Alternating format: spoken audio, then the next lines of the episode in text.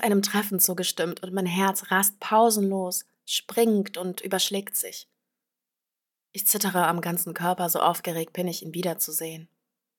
Oh, mein Herz hat ihn so vermisst, so viele positive, kitschige Texte ihm gewidmet, so viel den Erinnerungen nachgeschwelgt. Ich gehe ganz schnell duschen. Danach werfe ich die Kleidung aus dem Schrank auf den Boden, weil ich mich nicht entscheiden kann, was ich anziehen soll. Es ist ja kein Date. Es ist eine Trennung und ein letztes Gespräch. Oh, was zur Hölle zieht man denn dann an?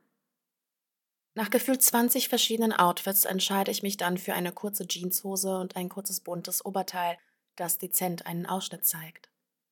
Die restliche Kleidung wird auf dem Boden liegen gelassen.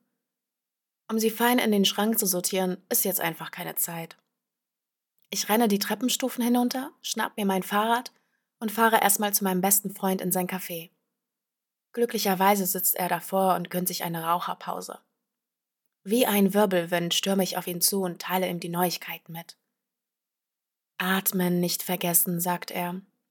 Und zusammen atmen wir beide tief mit der Nase ein und mit dem Mund wieder aus. Ich kann mich nur schwer entspannen. Nach dem Ein- und Ausatmen kann ich nun endlich loswerden, was mich so nervös macht. Ich sehe ihn gleich wieder, entgegne ich viel lauter und aufgeregter, als ich es vorhatte. Ich springe auf und ab und schüttle meinen gesamten Körper. Diese körperlichen Erscheinungen sind wirklich interessant. Ich fühle mich, als würde ich in der Warteschlange für die schnellste und größte Achterbahn anstehen. Und ich hasse Achterbahnfahrten. Ich bin wirklich kein Adrenalin-Junkie. Aber ich weiß gar nicht, was mir jetzt lieber wäre. Dabei wollte er mich eigentlich gar nicht mehr wiedersehen und jetzt hat er dem Ganzen doch zugestimmt, sprudelt es aus mir weiter. Ich bin so aufgeregt, ich weiß gar nicht, ob ich in der Lage sein werde zu reden, ihm persönlich meine Gedanken mitzuteilen. Mein bester Freund grinst mich an. Sei einfach du selbst und dann kann nichts schiefgehen, antwortet er sanft. Und nimm es dir nicht zu Herzen, sollte er gemeine Sachen sagen oder kühl wirken. Das hat nichts mit dir zu tun. Mit einem breiten Grinsen fahre ich in mein Verderben. Verabredet haben wir uns am Rhein neben einem Basketballplatz. Ich sehe ihn schon vom weiten Körbe werfen und ahne noch nicht, dass ich gleich den größten Korb kassieren werde. Ich bin so aufgeregt, dass ich nicht weiß, ob ich lächeln soll oder grimmig gucken. Ich möchte eigentlich gar nicht grimmig gucken. Ich freue mich, ihn wiederzusehen und werde diesen Part nicht mehr verstecken. Das bin ich, im vollen Umfang. Ich hatte ja gehofft, es gäbe eine Umarmung zur Begrüßung, aber nein, die gab es nicht. Stattdessen erntete ich grimmige Blicke kalt und unnahbar. Keine Frage, das irritierte mich sehr. Aber ich erinnerte mich an die Worte von meinem besten Freund und versuchte mir das alles nicht so sehr zu Herzen zu nehmen. Ich sage ihm, dass ich zu aufgeregt bin zu reden und ob ich erstmal mit ihm ein paar Körbe werfen kann. Entgegne aber auch, dass mein Herz sich sehr freut, ihn zu sehen, auch wenn die Umstände nicht so schön sind. Von ihm keine Reaktion. Ich habe keine erwartet. Ich bin mir einfach treu geblieben. Ich sage das, was ich denke und verstelle mich nicht. Auch wenn ganz klar mich seine Kälte verwundert. Es ist ja nichts Schlimmes zwischen uns vorgefallen. Ich habe ihn weder betrogen, noch belogen, noch irgendetwas Toxisches angestellt. Früher hätte mich sein Verhalten extrem verunsichert und ich hätte aus der Unsicherheit agiert. Ich würde selbst hart und kalt werden, aus Angst, meine Verletzlichkeit zu zeigen. Früher hätte mein inneres Kind das Steuerrad übernommen. Und mein inneres Kind ist immer noch ein Kind. Es wäre nicht in der Lage gewesen, ein erwachsenes, rationales Gespräch zu führen. In diesen drei Wochen, die ich mit diesen Menschen verbracht habe, sind so viele schöne, lehrreiche Dinge passiert. Es gab nur einen Abend, der unglücklich gelaufen ist. Der Abend, an dem daraufhin die Trennung folgte. Wir haben uns an einem Freitagabend verabredet. Doch zuvor fand eine kleine Firmenfeier statt, an der er teilnahm. Er simste mir, dass es bei ihm etwas länger wird, und ich war damit auch fein. So hatte ich auch mehr Zeit für mich selbst. Irgendwann gegen den späteren Abend folgten Videonachrichten und ein Anruf, wo er voller Elan erzählte, dass er Lust hat, noch auszugehen, und zwar mit mir an seiner Seite. Ich sprang also unter die Dusche und machte mich daraufhin schick. Ich antwortete ihm, dass ich mich sehr freue, ihn wiederzusehen und Lust habe zu knutschen. Er entgegnete mir, dass ich mich damit noch zurückhalten muss, weil zwei seiner Arbeitskollegen noch dabei wären. Das passte mir, um ehrlich zu sein, so gar nicht in den Kram. Wieder Menschen aus einem Umfeld kennenzulernen, hieß für mich, mich einem gewissen Druck auszusetzen.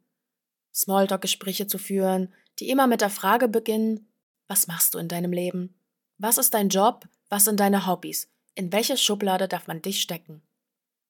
Den ganzen Weg dorthin hatte ich ein angespanntes Gefühl in mir. Eine innere Unruhe. Ich kannte die Menschen dort nicht, wusste nicht, was mich erwarten wird, aber ich fühlte mich unbehaglich. Und dieses Unbehagen sollte sich bestätigen. Dort angekommen, holte mich mein Date mit einer innigen Umarmung ab und wir setzten uns an den Tisch zu den anderen. Die anderen bestanden aus genau zwei Menschen. Eine biedere Frau und ein Macho-Alpha-Männchen, der die ganze Zeit nur am Kokettieren war. Ich habe ihn ziemlich schnell durchschaut.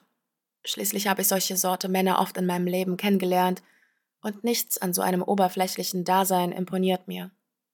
Es langweilt mich eher.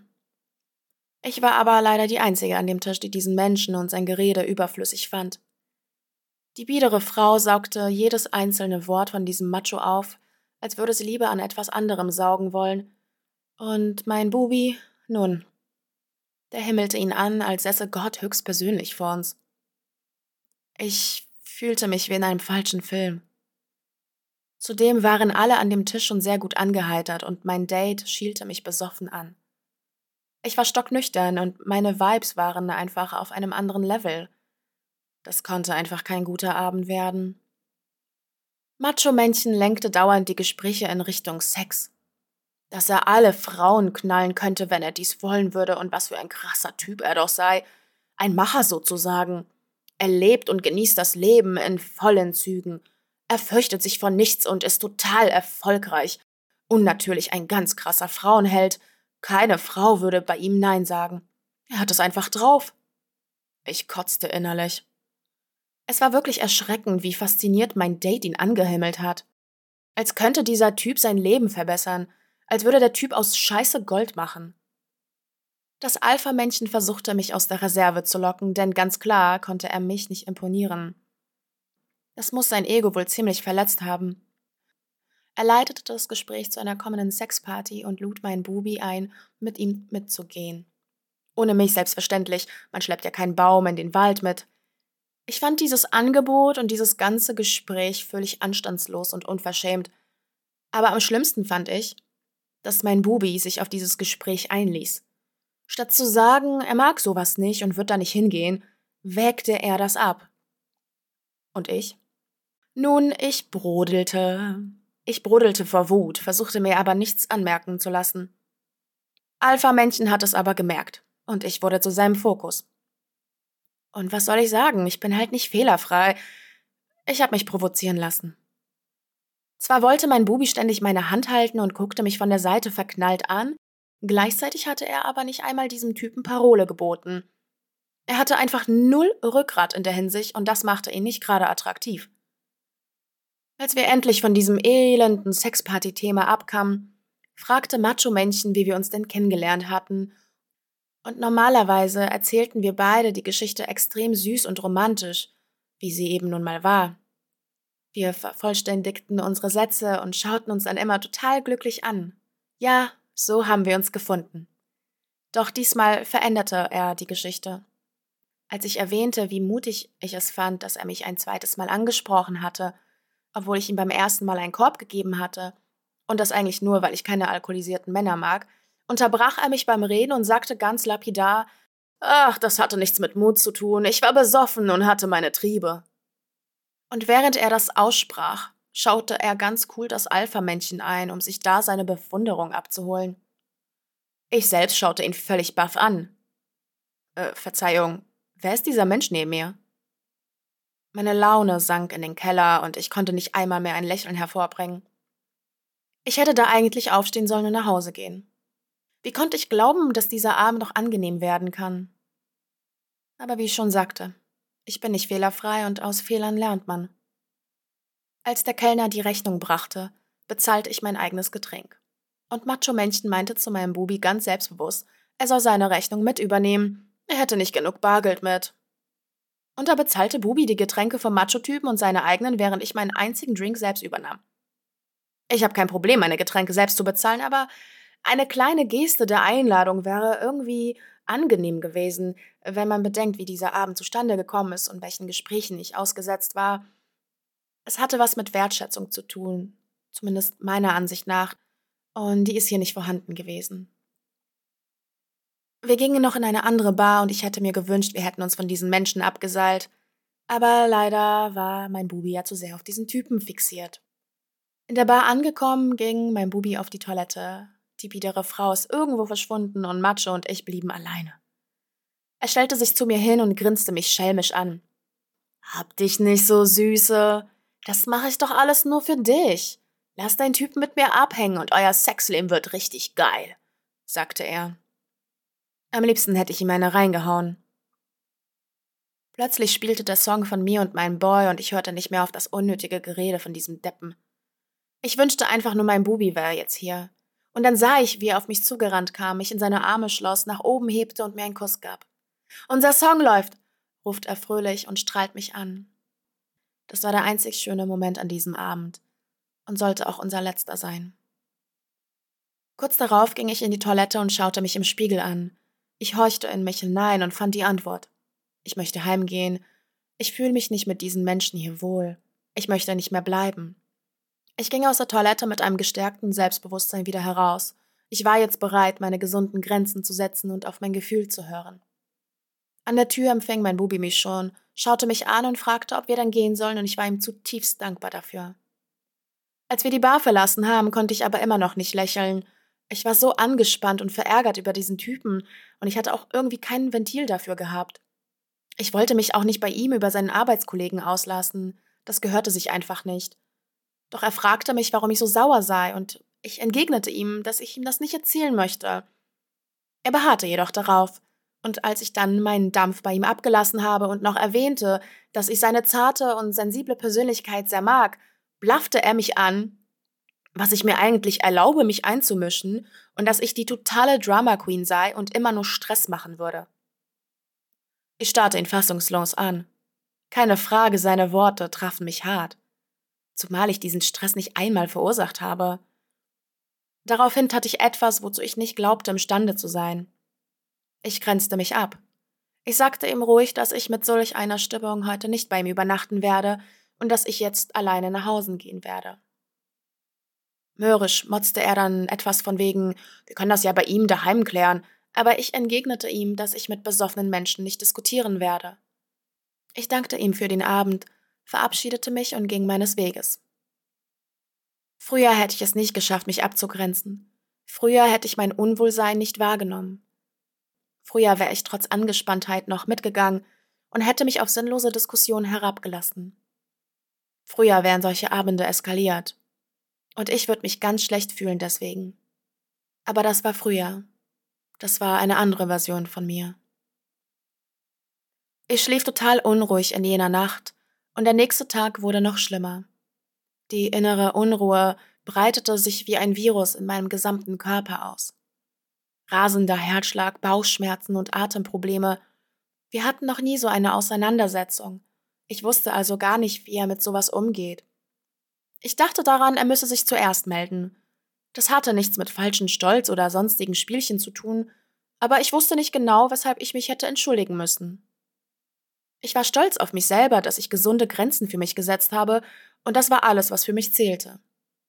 Ich wollte außerdem den Ganzen etwas Zeit und Raum geben, so dass jeder von uns über die Situation reflektieren kann so dass wir rational statt emotional darüber reden können. Also nicht aus unserem verletzten Ego. Doch zur Mittagszeit kam dann seine endgültige Nachricht. Er möchte seinen Pulli zurück. Ein Tag später bei der Pulli-Rückgabe machte er Schluss. Ich treffe den Basketball in den Korb und hüpfe vor Freude. Ich schaue ihn mit einem Lächeln an, doch seine Mimik bleibt unverändert. Er sagt, er versteht nicht, warum ich mich mit ihm treffen wollte, es ändert ja nichts an seiner Entscheidung. Er hat seine Gefühle ausgemacht. Sie sind nicht mehr da.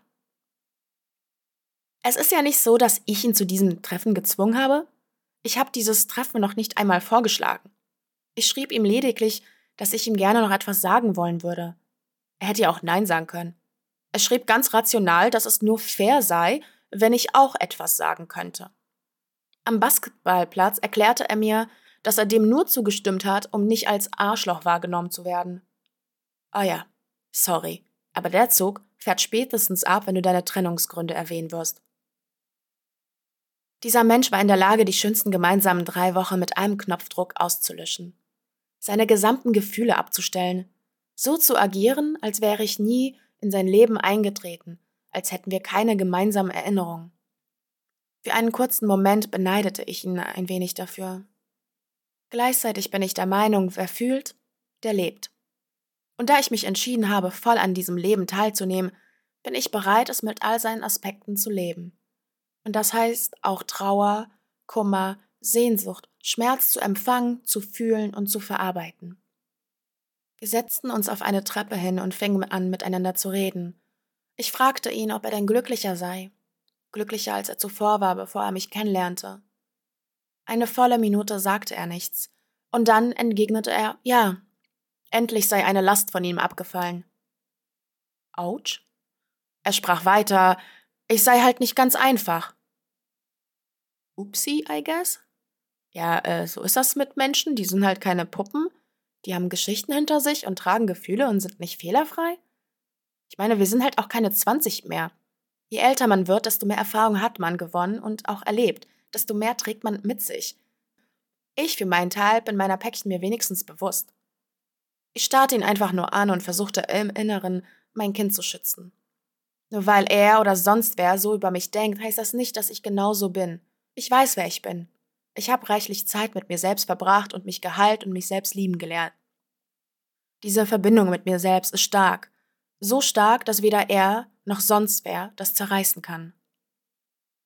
Ich habe mich aber tatsächlich gefragt, warum wir uns begegnet sind, warum sich unsere Wege gekreuzt hatten. Es muss eindeutig wieder ein Test vom Universum gewesen sein. Vielleicht ein Test, um mir meine Fortschritte in der persönlichen Selbstentwicklung aufzuzeigen ob ich bedingungslos lieben kann und auch jemanden an mich heranlasse, ohne ihn für meine Vergangenheit zu bestrafen. Ich denke, ein weiterer Test war es, um das Thema Loslassen zu üben. Darin bin ich nämlich eine kleine Niete. Auf der anderen Seite verunsichert mich das auch für die Zukunft. Da es zwischen uns so schön war und auch harmonisch angefangen hat, wann weiß man, dass man sich entspannen kann bei einem Menschen? Kann man sich je sicher sein, dass der Mensch es mit einem selbst ernst meint? Ich möchte nämlich ohne Angst leben, wenn ich jemanden anderen und mir den Raum gebe, nah sein zu können. Ich möchte mich nicht verschließen, nur weil ich mich geöffnet habe und verletzt wurde. Das würde mich im Leben und in der Liebe zurückhalten. Klar, es gibt nie eine Garantie in der Liebe. Man kann Liebe auch nicht kontrollieren. Es ist wie eine Reise mit einem kleinen Boot über das weite Meer. Man weiß nicht, welche Abenteuer einen erwarten werden. Aber lieber eine Reise ins Unbekannte, als ewig am Hafen zu stehen und in die Weite zu schauen und sich zu fragen, was wäre, wenn? Was wäre, wenn ich doch nur mutiger wäre, etwas zu wagen, zu wagen, mich zu öffnen, zu wagen, zu lieben, zu wagen, geliebt zu werden? Aber das muss nicht nur auf die Liebe bezogen sein, sondern auf viele andere Situationen in unserem Leben. Wir sitzen weiterhin auf den Treppenstufen am Rhein und er sagt, er hätte seine Gründe gehabt, warum er Schluss gemacht hat. Er wollte sie aber anfangs nicht nennen. Ich habe mehrfach nachgehakt, denn so ganz habe ich ja diesen radikalen Schlussstrich nicht verstanden. Ich habe gewisse Vorstellungen von meiner Partnerin, die du einfach nicht erfüllst, entgegnet er. Ich suche ja die Liebe fürs Leben, für immer, und da gibt's Kriterien. Aha, die kannte ich nicht. Hat er mir nie von denen erzählt. Aber hey, hau raus, da bin ich ja mal gespannt, wo ich anscheinend durchgerasselt bin. Und dann kamen sie, die fünf Gründe oder auch, wie mache ich mich zu einem Arschloch in fünf Minuten? Grund eins: Ich bin nicht so ordentlich wie er. Gut, das stimmt. Das kann ich noch unterschreiben. Er ist verdammt penibel, ich bin chaotisch. Würde ich deswegen einen Menschen abschreiben? Nö. Aber ich bin ja auch nicht er. Grund zwei: Ich habe keinen Kontakt zu meiner Familie und sonst auch eine schlechte Familiengeschichte und ich könnte Ihnen ja niemanden aus meiner Familie vorstellen. Aua, Okay, also der Grund hat mir tatsächlich am meisten wehgetan, denn er wusste von dem Kindesmissbrauch und meinen Familienverhältnissen, und mir das dann vorzuwerfen, fand ich unfassbar respektlos und gemein. Ich meine, ich hätte auch gern eine harmonische Familie gehabt, aber die Dinge sind nun mal wie sie sind, und wo ist das jetzt meine Schuld? Also für den Grund hätte er eine Ohrfeige verdient. Die habe ich ihm in meiner Fantasie definitiv verteilt. Grund 3. Ich bin ein Freigeist und er ist ein Pragmat. Er hat einen 40-Stunden-Job, ich nicht. Er hat sich an das System angepasst, wie es sich gehört. Arbeiten und nur am Wochenende Freizeit haben und außerdem leistet er was zu der Gesellschaft bei, ich nicht. Weil ich keinen Vollzeitjob habe und auch keinen möchte.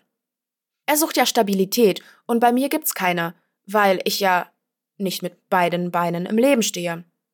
Man steht nämlich nur mit beiden Beinen im Leben, wenn man an das System angepasst ist bzw. einen Vollzeitjob hat. Ja, moin. Er möchte eine Freundin haben mit einem Auto, einem guten Job, bevorzugt aus guter Familie und einer schönen Wohnung. Solche Kriterien sind wirklich wichtig für das zwischenmenschliche Zusammenleben, ist doch klar. Ich starrte ihn entgeistert an. Bei so viel Unreife fiel mir nichts ein. Grund 4. Ich käme angeblich mit seinen Freunden nicht klar und hätte mich durch diese getriggert gefühlt. Naja, also wir wollen jetzt nicht alle in einem Topf schmeißen, es war ja wirklich nur dieses Macho da und sein Gehabe, das mir auf den Sack ging. Mit seinen anderen Jungs kam ich ganz gut zurecht, aber das floss anscheinend nicht in die Bewertung mit hinein. Er käme auch mit meinen Freunden nicht so zurecht, beziehungsweise sind die halt anders als er selbst. Die sind nämlich auch alles kreative Freigeister. Oh nein, wie schlimm. Ach ja, und der letzte Grund ist auch wirklich gut. Seine beste Freundin, die ich nie in meinem Leben gesehen oder angetroffen habe, meinte zu ihm, er soll sich von mir fernhalten. Es wird nämlich ganz sicher eine toxische Beziehung, wo ich an seinen Energien nur zehren werde. Hm, nette Freundin, die er da hat. Ist auch wirklich ganz wichtig, schlecht über andere zu sprechen, ohne sie zu kennen. Ich meine, was soll ich sagen? Wahrscheinlich hat er ihr gezwitschert, dass ich eine posttraumatische Belastungsstörung habe und eine schwere Kindheit hinter mir und sie hat wie jedes Internetforum daraus geschlussfolgert, dass man sich definitiv von mir fernhalten muss. Ich kann ja nur verrückt sein und toxisch ist ja eh das Trendwort 2022. Als er dann fertig mit Reden war, atmete ich tief durch und sagte Danke. Danke, dass du mir all das gesagt hast. Ich werde dir nicht einmal eine Träne mehr nachweinen. Ich war wirklich froh darüber. Das verdeutlichte mir, dass wir beide auf ganz verschiedenen Levels der Reife uns aufhielten. Eventuell habe ich noch gesagt, dass er total unreif sei und mit solch einer Einstellung im Leben einsam verenden wird. Und dass ihm definitiv jemand ins Hirn geschissen hat. Wie ein bockiger Junge stieg er daraufhin auf sein Skateboard und zischte davon. Wir haben uns nicht verabschiedet. War auch nicht wirklich möglich. Wie soll man sich denn auf Augenhöhe nach so einem Scheiß verabschieden? Und das war's. Beziehungsweise zu dem Zeitpunkt hatte ich das geglaubt. Aber ihr wisst ja, das Leben spielt seine eigene Musik. Nach einem Monat stolperte man übereinander abends beim Ausgehen. Köln ist anscheinend nicht groß genug. Das Paradoxe daran ist, dass ich davor noch meiner Freundin von ihm erzählte und er just an uns mit seinen betrunkenen Kumpels vorbeiging. Mein Herz rutschte mir in die Hose. Meine Beine wurden zum Wackelpudding und mein rechtes Bein fing an zu zittern. Das machte es sehr gerne, wenn ich nervös bin. Und dann kann ich noch so sehr mein Pokerface aufsetzen. Man muss nur auf mein Bein schauen und weiß sofort Bescheid. Das Einzige, was ich noch entgegnen konnte, war Oh shit, oh shit, oh shit, gelbes Shirt, das ist er, das ist er. Statt die Jungs an uns vorbeiziehen zu lassen, dachte meine Freundin, dass sie mir einen Gefallen tun würde, wenn wir die Jungs anhalten, damit er auch mich sieht. War ja etwas schwer bei seinem schielenden, betrunkenen Blick. Stimmt, es war ja schließlich wieder Wochenende und da musste man sich ja wieder volllaufen lassen. Voll erwachsen und so. Beim Vorbeigehen rief sie irgendwas zu den Jungs, sodass einer davon stehen blieb und uns zum Weiterziehen eingeladen hatte. Oh, wer seid ihr denn? Wohin geht's, Ladies? Bla bla bla, das typische Gerede betrunkener, partylustiger Männer. Sein Kumpel hatte mich nicht kennengelernt, also war ich eine fremde Person für ihn. Ich erntete mir ein Kompliment von ihm zu meiner Frisur und dann die Aufforderung, sich ihnen anzuschließen. Und genau da schaute er mich an. Unsere Blicke trafen sich. Es gab kein Hallo, auch nicht von meiner Seite. Ich, ich wusste gar nicht so recht, was ich mit mir anfangen soll.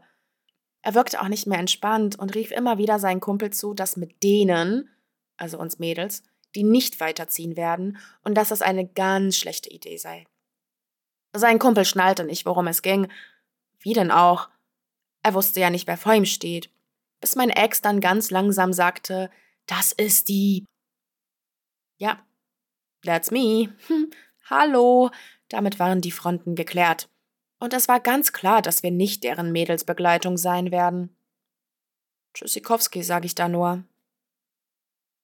Später landete meine Freundin und ich in einer Bar, wo ich ihn wiederentdeckte, und damit war mein Abend auch gelaufen. Natürlich hätten wir woanders hingehen können, aber seien wir mal ehrlich. Wer ist angetrunken so rational? Ich nicht. Meine Knie wurden weich und mein Stolz wurde sauer auf mich selbst. Sauer, dass meine Knie weich wurden, weil ich ihn erblickte. Weil er mich doch eigentlich so verärgert hatte, weil er meine Gefühle verletzte, weil er sich gegen mich entschieden hatte, als er alles beendete. Und doch zeigte mein Körper und meine inneren Organe wie das Herz seltsame Nebeneffekte. Mein Herz war beflügelt, mein Bein zitterte und mein Magen verkrampfte sich. Ja, und mein Stolz? Mein Stolz war verdammt wütend, dass er mir nicht egal war. Und was hilft da nur? Alkohol, richtig, richtig Scheißentscheidung. Alkohol hilft absolut nirgendwo und das weiß ich auch ganz genau, tief im Inneren.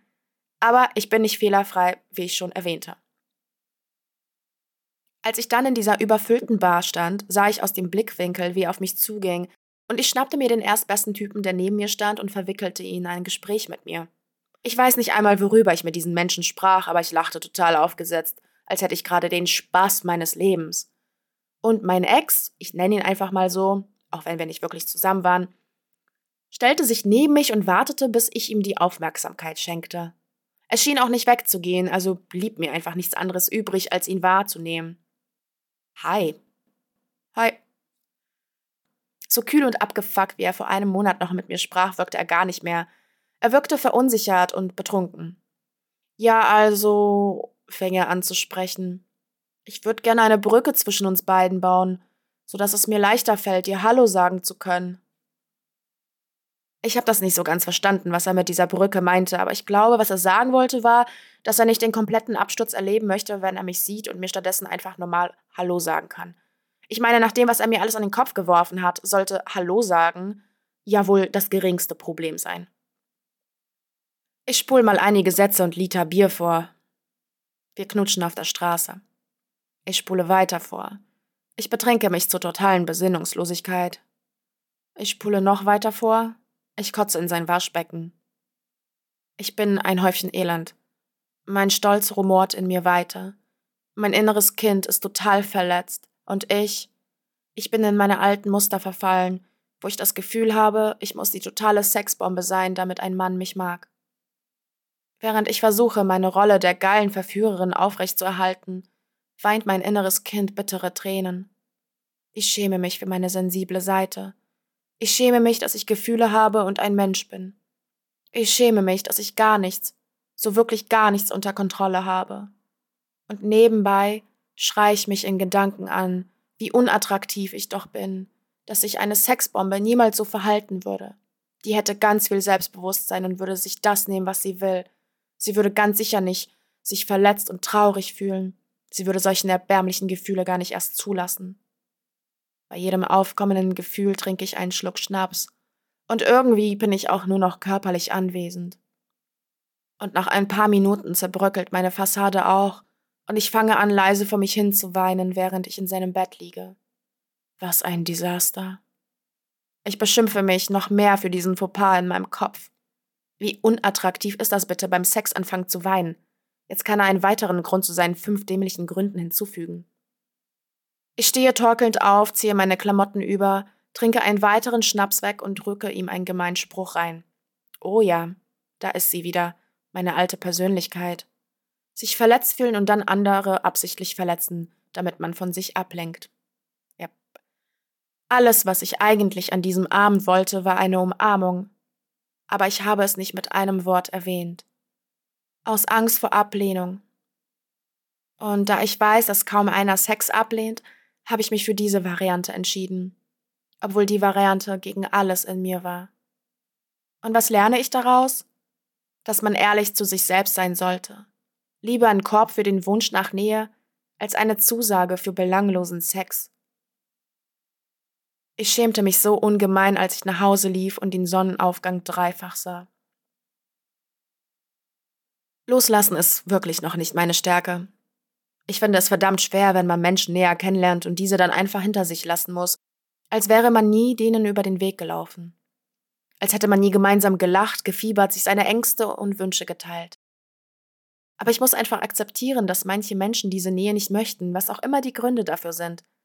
Und dass es eigentlich nichts mit mir zu tun hat, auch wenn sich das so anfühlt, als sei ich nicht gut genug. Diese Gefühle oder auch Gedankensätze sind halt noch aus meiner Vergangenheit und sie sind tief verankert in mir. Und sie brauchen Heilung und Zeit, aber nicht, weil Zeit alle Wunden heilt, nein, sondern was wir aus dieser Zeit machen, wie wir diese Zeit nutzen. Nach diesem Fauxpas hatten wir uns noch ein paar Mal getroffen, und erst später erkannte ich, dass ich meine alten Muster wiederholt habe. Erst gab er mir Nähe, und zwar ganz schön viel, und ich fühlte mich wieder geborgen, und dann aus dem Nichts wurde es mir entrissen. Ich habe mich wieder mit irgendwelchen Krümmeln zufrieden gegeben, die man mir so hingeschmissen hat. Und als ich dann an einem Tag keine Zeit für ihn hatte, kam am nächsten Tag schon wieder die Schlussmachnachricht. Aber auch noch eine richtig gemeine. Ich meine, man hätte es auch anders beschreiben können, wenn man empathisch wäre oder die Gefühle des anderen Menschen beachtet. Aber eigentlich ist es total gut, dass er nochmal seine hässliche Seite präsentierte. So konnte ich wenigstens aufwachen und aufhören, ihn ständig besser zu sehen, als er es war. Ich möchte nicht sagen, dass er ein Scheißmensch ist.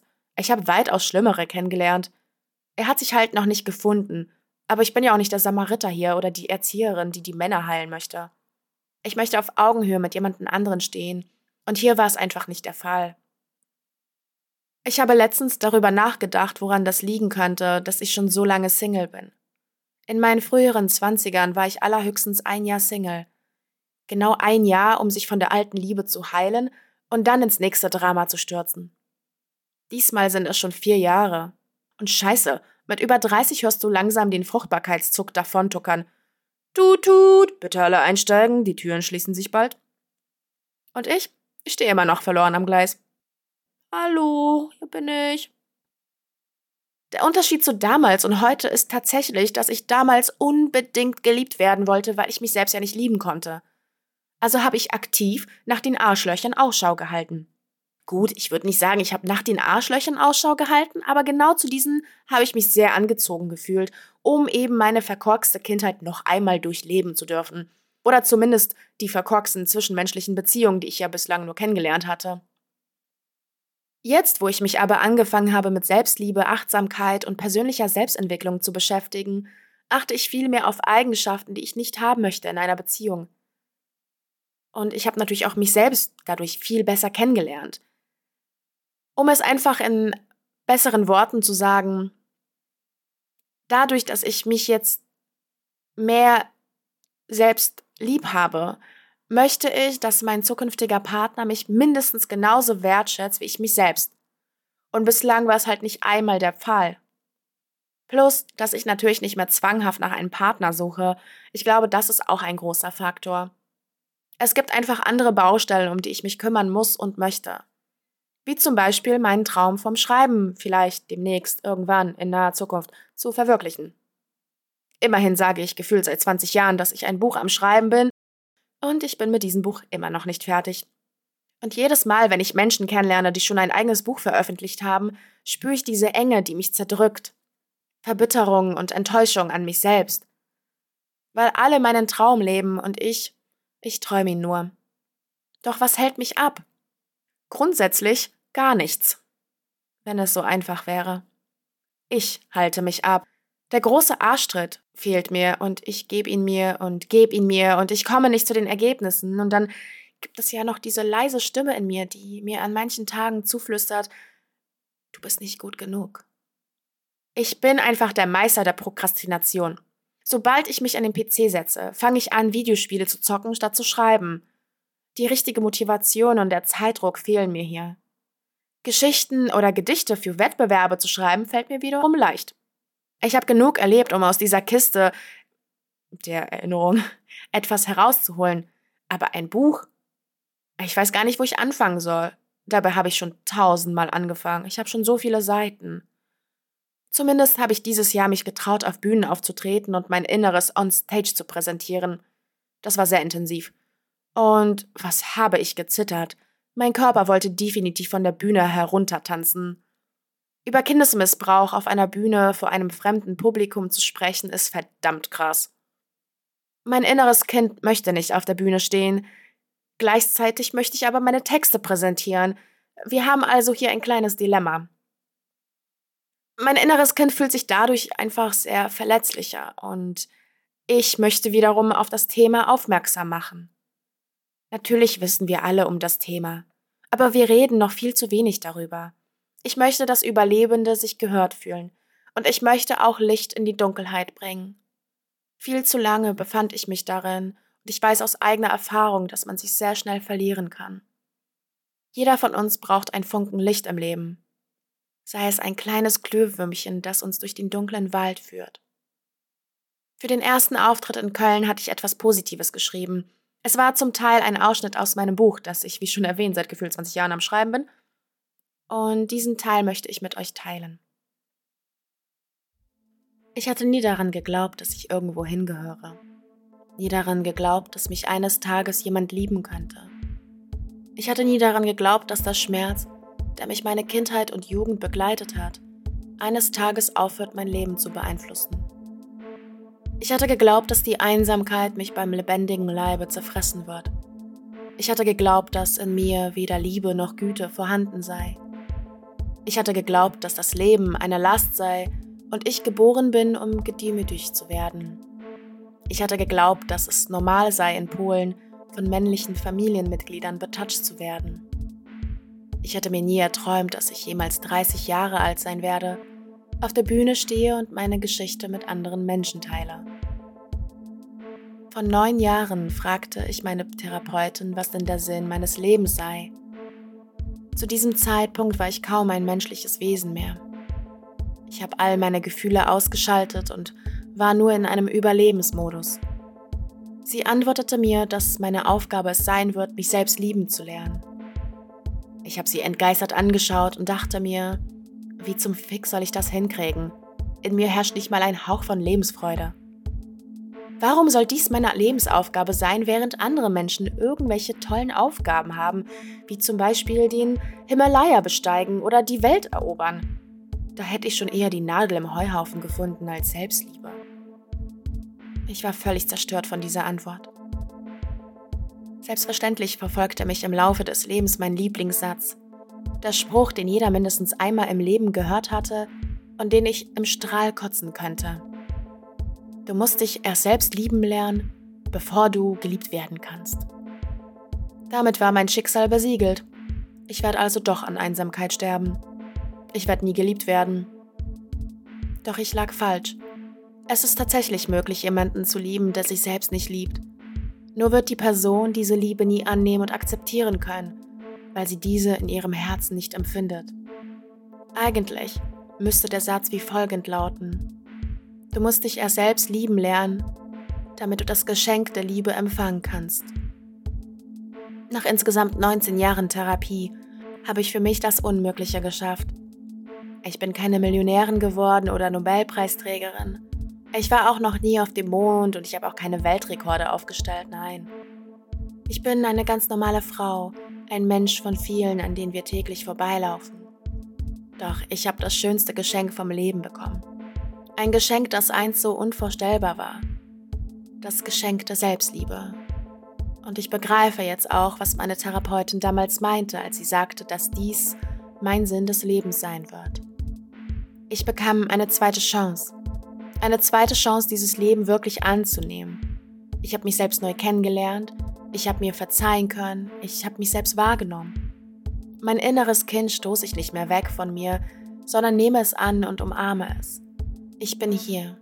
Ich sehe, fühle und höre dich. Ich passe auf dich auf, auf uns. Die Welt öffnet mir jetzt ihre Tore und ich bin bereit, durch diese zu gehen. Mit Achtsamkeit, Liebe, und Freude. Lieber Mensch, der sich vielleicht auch einsam und missverstanden fühlt, der seinen Weg zur Selbstakzeptanz noch vor sich hat. Sei tapfer und geduldig. Sei gütig und liebevoll zu dir selbst. Denn es ist egal, als wer man geboren wird. Was zählt, ist wer und wie man sein möchte. Und am Ende des Tages liegt diese Entscheidung bei jedem Einzelnen von uns. Und mit diesen Worten verabschiede ich mich von euch.